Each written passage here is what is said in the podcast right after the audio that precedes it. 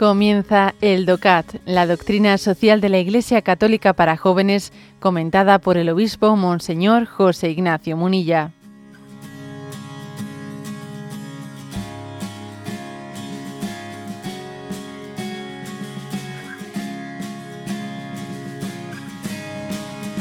Punto 235.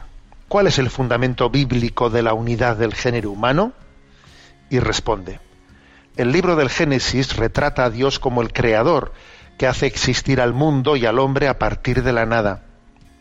El hombre no aparece aquí solo como un individuo aislado, sino que está dentro de un contexto en relación con otros seres humanos y seres vivos, siendo capaz de actuar con responsabilidad.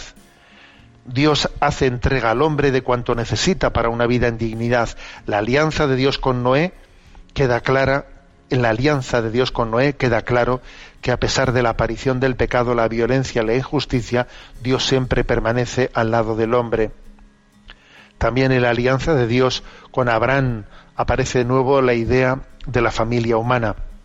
Abraham es convertido en padre de muchedumbre de pueblos y así con todos sus descendientes Dios ha pactado la misma alianza que con Abraham la diversidad y variedad de los pueblos que se admira en, la, en, el libro del Génesis como el resultado de la acción creadora de Dios.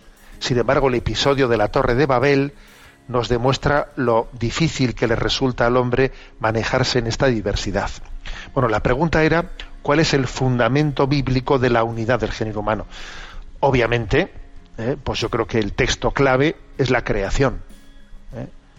La unidad del género humano está fundamentada bíblicamente en nuestra unidad de origen, que nacemos de unos mismos padres, ¿no? Padres de la humanidad.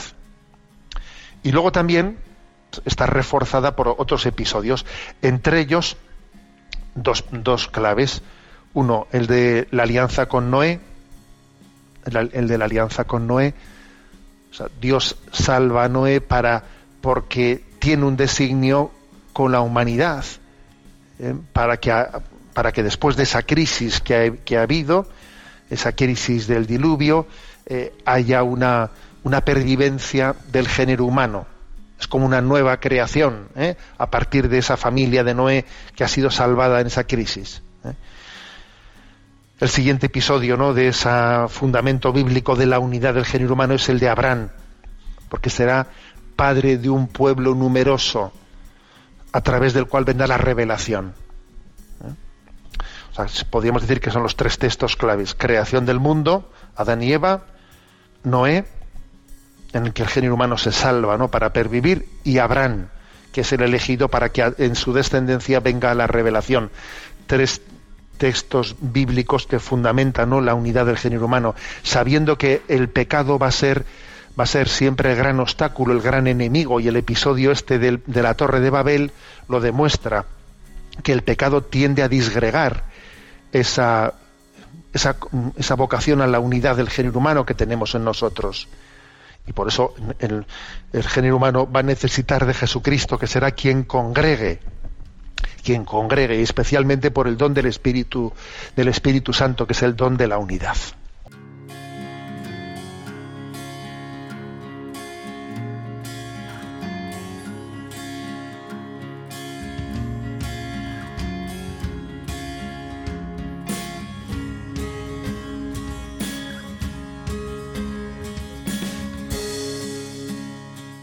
Has escuchado el DOCAT, la doctrina social de la Iglesia Católica para jóvenes, comentada por el obispo Monseñor José Ignacio Munilla.